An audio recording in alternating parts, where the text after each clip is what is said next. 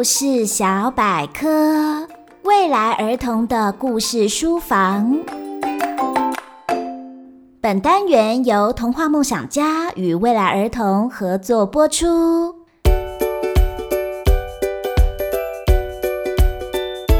不怕输的羽球女王戴资颖，看戴资颖大转身，反手拍出长球。高大的对手逮住机会，猛力杀球。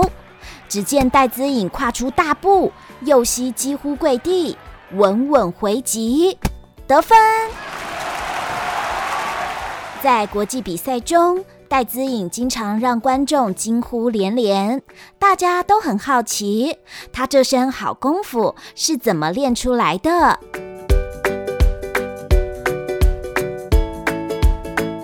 走上羽球之路。戴姿颖从小就看着父母在球场上挥拍，直到七岁，她终于开始打羽球。戴姿颖天生力气大，技巧也学得快。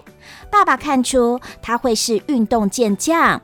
国小三年级时，她决定踏上羽球之路。爸爸为她找专业教练。转学到有羽球队的学校，就连全家的休闲活动也都是去各地的羽球场比赛。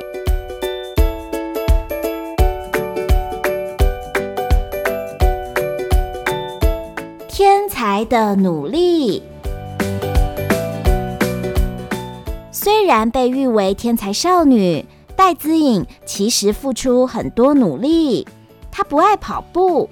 连强化肌肉的重量训练也很想躲开，但身为职业选手，他要求自己忍耐。在输赢之间，戴资颖从小四处打球、跳级参赛，但他不是常胜军，经常打输球。这种时刻，爸爸会对他说：“比赛有输有赢才精彩，你要相信自己。”于是，戴子颖学会了不怕输，输球表示还有进步的空间，比起赢球，做好自己更重要。戴子颖知道自己不可能永远第一名，对他来说，最重要的就是为每一场比赛做好准备。每天，他规律的训练，早睡早起，生活简单而充实。他期待自己创造历史，让台湾扬名国际，让更多人喜爱羽球运动。年纪轻轻的他做到了。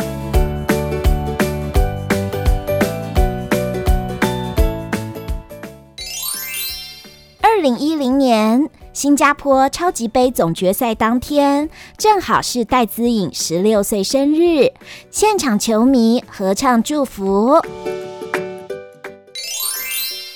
二零一五年，因为脚跟受伤，表现不理想，趁机减重十公斤，让自己更敏捷。二零一六年。在香港羽球超级赛后，首度成为国际球后。二零一七年，为了支持自己的国家，戴资颖放弃世界锦标赛，选择台北世界大学运动会。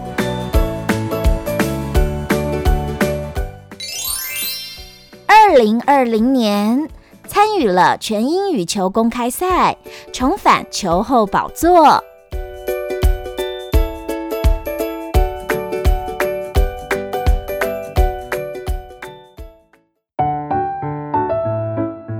永远的啦啦队，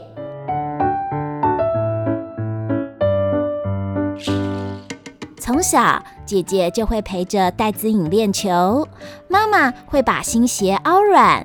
出国比赛前，奶奶会帮忙打包行李，爸爸不只为每只球拍穿线，更包办一切大小事。戴资颖说：“球场上没有永远的赢家，只有不断努力的人。